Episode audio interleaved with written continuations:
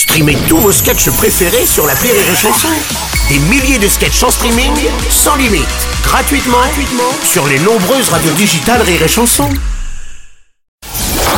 La minute de la Bajon sur Rire et Chanson.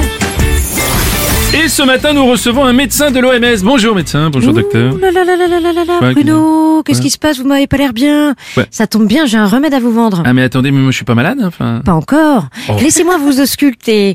On va bien trouver un petit truc. Hmm. La variole du singe, une peste porcine, oh. une grippe du babouin. Oh, bah vous, vous avez certainement chopé une peste porcine à force d'être assis à côté de la petite cochonne qui est à côté de vous. Ah, ah, ah ça me fait penser, toi la petite. Hmm. Je viens de recevoir tes analyses ton sang, on vient de trouver deux nouvelles MST non répertoriées par l'OMS. Oh.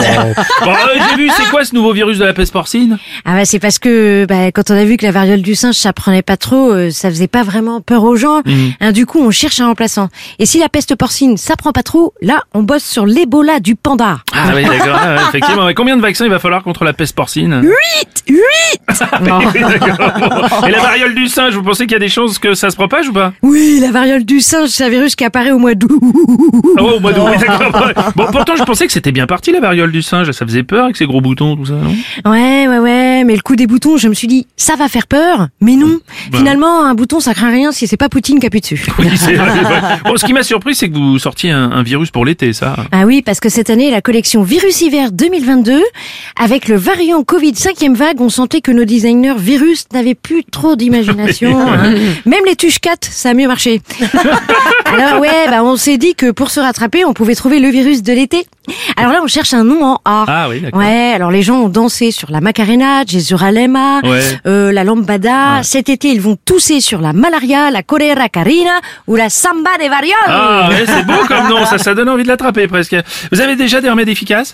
Bah alors pour l'instant, euh, vous savez, hein, vous avez autant de chances de trouver un remède efficace qu'un médecin sans conflit d'intérêt à l'OMS. hein.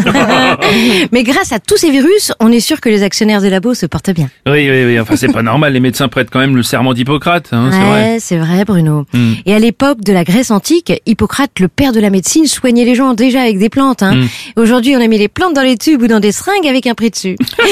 en 2500 ans, on est passé d'Hippocrate à Ah, hypocrite Ah bah oui, tu m'étonnes. Merci, c'était la minute à la Bajon.